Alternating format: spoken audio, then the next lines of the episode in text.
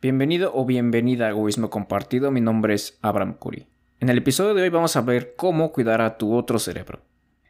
Si alguna vez te han dicho que significas el mundo para alguien, puede que esa persona tenga razón, al menos en parte.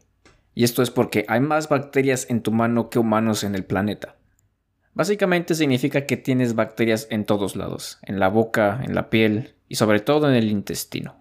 Y es precisamente aquí donde nos tenemos que concentrar, en el intestino, o más bien en las bacterias que viven en tu intestino.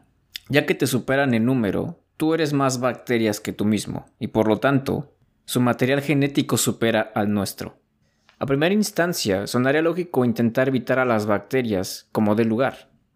Sin embargo, después de miles de años de evolución, es más que obvio observar que hemos aprendido a vivir en perfecta armonía. Aunque claro, también hay bacterias que pueden resultar perjudiciales para su huésped. Pero ahora volvamos a hablar de las bacterias que están en tu intestino en este momento. Podrías llegar a pensar que están ahí sin hacer nada, pero la verdad es que les damos cobijo y las alimentamos. Y ellas, a cambio, llevan procesos que nosotros no podemos hacer, como fermentar las fibras y producir vitaminas, además de protegernos de otras bacterias que nos pueden enfermar. Si nuestra microbiota no es saludable, somos más vulnerables a enfermarnos, estamos más propensos a infecciones peligrosas como la de la E. coli o la salmonela. En los últimos años se ha descubierto el efecto que estas bacterias tienen sobre su huésped, en este caso nosotros. Pueden tener un efecto significativo en nuestro propio comportamiento. Por ejemplo, pueden cambiar la percepción del sabor, alterar el sistema de recompensa y producir antojos por alimentos concretos. Y este es el cerebro que constantemente se olvida, o para ser más específicos, el eje intestino-cerebro. El sistema nervioso se conecta con el intestino y el cerebro a través del nervio vago, usando principalmente la acción de distintos neurotransmisores. El sistema inmune se comunica a través de las citoquinas. Las citoquinas son proteínas sintetizadas por el sistema inmune, que se encargan de regular la respuesta inflamatoria o antiinflamatoria en el cuerpo, solamente para que lo sepas.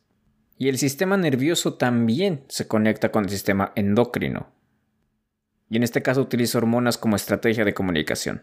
Y como sabrás, al menos por experiencia, las hormonas regulan múltiples aspectos de nuestro comportamiento. Pero ahora vamos a ver los tres carriles por los que se comunica nuestro eje intestino-cerebro, empezando por el nervio vago. Este es un nervio muy grande que atraviesa venas, arterias y otros nervios. Y estudios recientes demuestran que las bacterias tienen la capacidad de utilizar este nervio para comunicarse con nuestro cerebro. Distintas bacterias producen serotonina, por ejemplo, dopamina y GABA.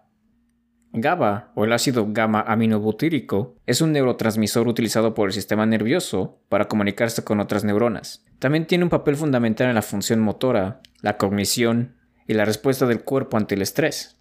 Los niveles bajos de este neurotransmisor se asocian a trastornos de ansiedad, problemas para dormir, depresión, esquizofrenia, entre muchos otros. Estos neurotransmisores que producen nuestras bacterias no pueden pasar la barrera hematoencefálica. Recuerda que este es el escudo, por así decirlo, que tiene nuestro cerebro, para protegerse de sustancias tóxicas. Pero hay estudios en animales que demuestran que sí parecen ejercer un efecto calmante en el cerebro a través del nervio vago. Por desgracia, esta vía de acceso al cerebro puede ser explotada por bacterias menos amigables. Recientemente se ha propuesto la tesis que la enfermedad de Parkinson puede estar relacionada de alguna manera con una disbiosis. Recuerda que una disbiosis es un desequilibrio en tu flora intestinal. Un estudio en más de 10.000 daneses, cuyo nervio vago había sido cortado, antiguamente se cortaba para tratar úlceras, reveló que las tasas de Parkinson en estas personas eran muy inferiores a las del resto de la población. Estudios posteriores demuestran que una proteína llamada alfa-sinucleína puede formarse en el intestino y viajar hasta el cerebro a través del nervio vago, ocasionando el daño asociado a esta enfermedad. Este solamente es un ejemplo de la interacción entre humanos y las bacterias que tiene. Y en estos casos hablamos de bacterias patológicas. Pero en condiciones normales, la microbiota contribuye al desarrollo neuronal. Estudios en ratones sin microbiota señalan la existencia de distintas anomalías en su desarrollo neuronal, como menor plasticidad cerebral y una respuesta exagerada a situaciones de estrés. También se ha comprobado que la colonización bacteriana mitiga estos problemas, pero solo si se tiene lugar en las primeras semanas de vida. Ahora pregúntate lo siguiente. ¿Cómo es que un bebé que se encuentra en el vientre de su madre, al momento de nacer, deja de ser estéril y adquiere sus propias bacterias. Precisamente cuando nace, con las primeras bacterias que tiene contacto el infante son las de su madre. Y así es como son nuestros primeros segundos de vida, sucios e inciertos. También se ha comprobado, en ratones, que aquellos que no tienen microbiota son más solitarios y se vuelven más sociables al ser colonizados. Este cambio podría deberse a que las bacterias inherentemente buscan a otras bacterias, y por lo tanto impulsan a su huésped a buscar dicho contacto. De hecho, trasplantar la microbiota de un ratón sociable a uno más solitario hace que éste también se vuelva más amigable. La mayoría de estudios sobre la microbiota se ha llevado a cabo en animales, pero los pocos que existen en humanos muestran resultados muy similares. Ahora hablemos de nuestro segundo carril de nuestro eje intestino-cerebro, el sistema inmune. Las paredes de nuestro intestino albergan más del 70% de nuestras bacterias, Nuestras bacterias se encuentran en la parte más exterior del intestino y se comunican con las células inmunitarias en todo el cuerpo. Si el sistema inmune detecta algo extraño, eleva su nivel de alarma, con efectos potencialmente peligrosos para el cerebro. Y hay dos factores principales que pueden poner en alerta a tu sistema inmune, la disbiosis y la permeabilidad intestinal. Con disbiosis nos referimos a una alteración en los tipos y cantidades de bacterias respecto a las que tu cuerpo espera. La microbiota intestinal de cada persona es tan única que puede ser considerada como una segunda huella dactilar. La experiencia misma nos ha demostrado que un desequilibrio en cualquier área de nuestra vida representa un problema, y en la microbiota intestinal no es la excepción. No se ha hallado un consenso entre el número de bacterias y el tipo de bacterias que una persona debe de tener, pero al parecer la única constante es que la diversidad es la mejor opción. Estudios en animales y en humanos demuestran eso que una disbiosis eleva el riesgo de sufrir trastornos mentales como la ansiedad y la depresión. El segundo aspecto que puede hacer reaccionar al sistema inmune es la permeabilidad. Esta se produce cuando se daña la mucosa del intestino. Esta mucosa intestinal separa las bacterias de tu intestino de las células de tu sistema inmune. Muchos hábitos de la vida moderna dañan esta barrera, produciendo el conocido intestino permeable o poroso. Hay personas que les afectan ciertas cosas como el gluten, en mayor o menor medida. En ausencia de un alimento que vamos a mencionar más adelante, las bacterias se comen la mucosa intestinal, aumentando así su permeabilidad. Sin importar la causa de la porosidad, el hecho de tener un intestino permeable hace que se facilite el cruce de las proteínas de ciertos alimentos y metabolitos de las bacterias. Y cuando el sistema inmune detecta estos compuestos, eleva la inflamación. Ahora vemos la tercera vía de nuestro eje intestino-cerebro, el sistema endocrino. En este caso, la comunicación entre el intestino y el cerebro no se lleva a cabo con neurotransmisores o citoquinas, sino hormonas. Dentro de estas hormonas se ha estudiado la villana de siempre, el cortisol, además de la adrenalina y la noradrenalina. Una presencia crónica de estas hormonas afecta directamente a la microbiota, favoreciendo la disbiosis y la permeabilidad. En esencia, se podría decir que las cosas que te afectan a ti a un nivel más superficial también van a tener una repercusión directa en tu microbiota.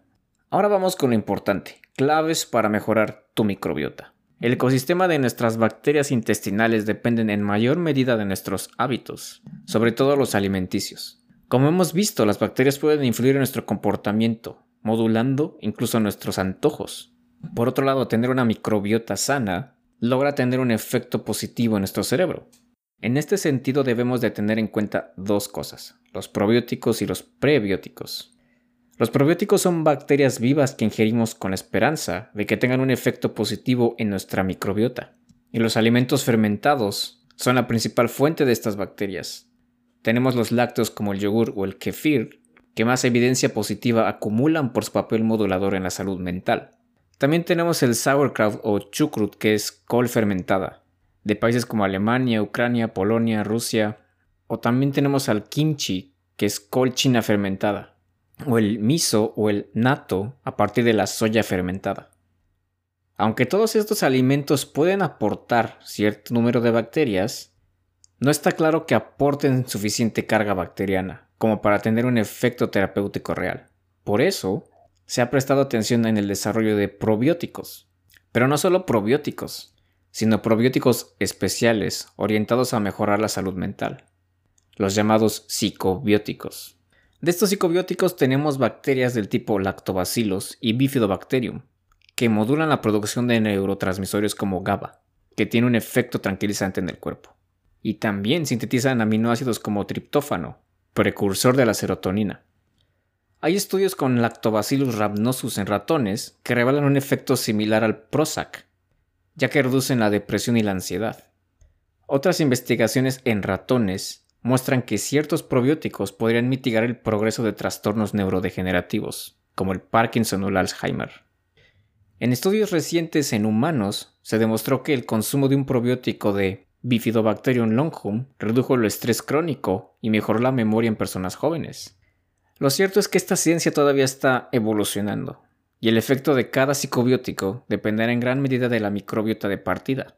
Es por lo tanto muy pronto para caer en recomendaciones generales, pero no hay que descartar el hecho de que una microbiota variada y sana puede favorecernos para luchar con ciertos trastornos. Mientras que los probióticos son las bacterias, los prebióticos son su alimento. Y el alimento favorito de nuestra microbiota intestinal es la fibra. Y aunque se habla de fibra de manera general, nos referimos en realidad a una compleja mezcla de diversos compuestos. Incluso la división tradicional de fibra soluble e insoluble es una clasificación arbitraria, y podríamos también clasificarla por su fermentabilidad o viscosidad. Veamos algunos tipos de fibra interesantes y los alimentos que las contienen. Beta-glucanos, estos se encuentran en algunos cereales como la avena y en las setas u hongos. Pectina, esta es una fibra altamente fermentable presente en frutas como la manzana, la pera o la naranja. La inulina es una fibra soluble que ha demostrado tener cierto efecto en la pérdida de peso. Está presente en verduras como la cebolla, el ajo y la alcachofa. El almidón resistente. Esto lo encuentras en papas, arroz, sobre todo cuando están fríos. La lignina. Esta es la parte más dura de algunas verduras como las acelgas o la lechuga. Y por último tenemos a los mucílagos. Es una fibra soluble y viscosa que se encuentra en las semillas de chía o de lino, en algunas algas y en higos. Pero como en todo hay matices y ciertas cosas que se tienen que aclarar. En personas sanas, la fibra aporta multitud de beneficios para la salud en general y la mental. Sin embargo, no todo el mundo puede tolerar bien la fibra. Si tienes sobrecrecimiento bacteriano en el intestino delgado, o alguna enfermedad inflamatoria intestinal o un exceso de fibra, el problema puede empeorar. En estos casos tiene sentido experimentar con una dieta baja en FODMAP. Y para esto te preguntarás qué es FODMAP. FODMAP es el acrónimo para un tipo de carbohidratos encontrados en ciertos alimentos, incluidos frijoles y trigo. FODMAP es el acrónimo para fermentable, oligo, di, monosacáridos y polioles. Estos son carbohidratos de cadena corta que son resistentes a la digestión. En vez de ser absorbidos en tu torrente sanguíneo, llegan a donde está tu microbiota intestinal. Y lo que hacen tus bacterias es utilizar estos carbohidratos como combustible produciendo gas hidrógeno y causando síntomas digestivos en individuos sensibles. Cuando las bacterias fermentan la fibra de nuestra dieta, producen un ácido graso llamado butirato, que al ser absorbido por las células del intestino, ejerce un efecto calmante en el sistema inmune y reduce la inflamación. Además, se ha demostrado que el butirato aporta otros beneficios a nuestro organismo. Por ejemplo, mejora la salud de las células del intestino y reduce el riesgo de padecer cáncer de colon. Ahora hablemos de una arma de doble filo de la era moderna, los antibióticos. Hace unos años, en 2019, en Internet se presentó un challenge o un desafío, llamado el 10 Years Challenge o el reto o desafío de los 10 años. Este reto consistía en hacer una comparación entre dos fotografías, de un individuo en 2019 y en 2009. Como te podrás imaginar, los resultados fueron variados. Hubo gente que envejeció, hubo gente que no cambió para nada y otras personas que fallecieron desafortunadamente, sin contar los memes que se hicieron al respecto.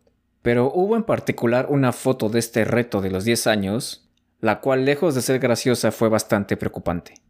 Esta foto consistía en la comparación de dos cajas Petri. En 2009 se evaluaba la acción de ciertos antibióticos en colonias bacterianas, donde se observaba un halo o un espacio vacío, lo cual indicaba que los antibióticos estaban haciendo su trabajo, eliminaban a las bacterias. Sin embargo, en 2019 la comparación era diametralmente opuesta. La zona blanca donde no tenía que haber bacterias patógenas estaba completamente cubierta. a lo cual se le conoce como un fenómeno que preocupa a la comunidad científica y médica, la resistencia a los antibióticos. Los antibióticos, como dije en un principio, son un arma de doble filo. Por un lado, son nuestra mejor defensa contra las bacterias patológicas y han salvado más vidas que cualquier otra medicina.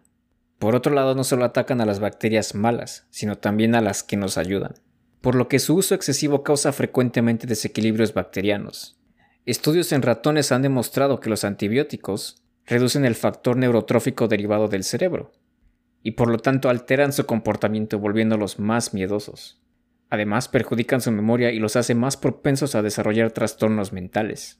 Amplios estudios en humanos confirman también una relación entre mayor uso de antibióticos y más riesgo de ansiedad y depresión, probablemente porque empeoramos nuestra microbiota.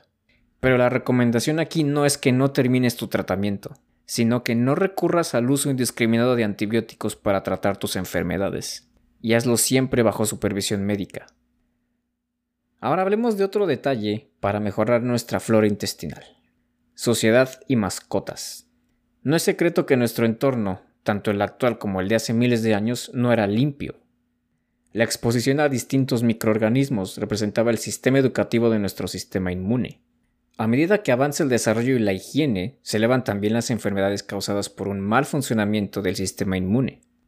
Por ello algunos padres antiguamente dejaban jugar a sus hijos en el lodo, o en la sociedad en general, para que mejoraran sus defensas. Hoy en día hay padres que tienen a sus hijos aislados de todo, en ambientes en extremo estériles, y desarrollan trastornos como el asma o rinitis alérgica. Por supuesto que no se trata de exponerte a ti ni a tus hijos a infecciones peligrosas, o a estar en suciedad indiscriminadamente, no.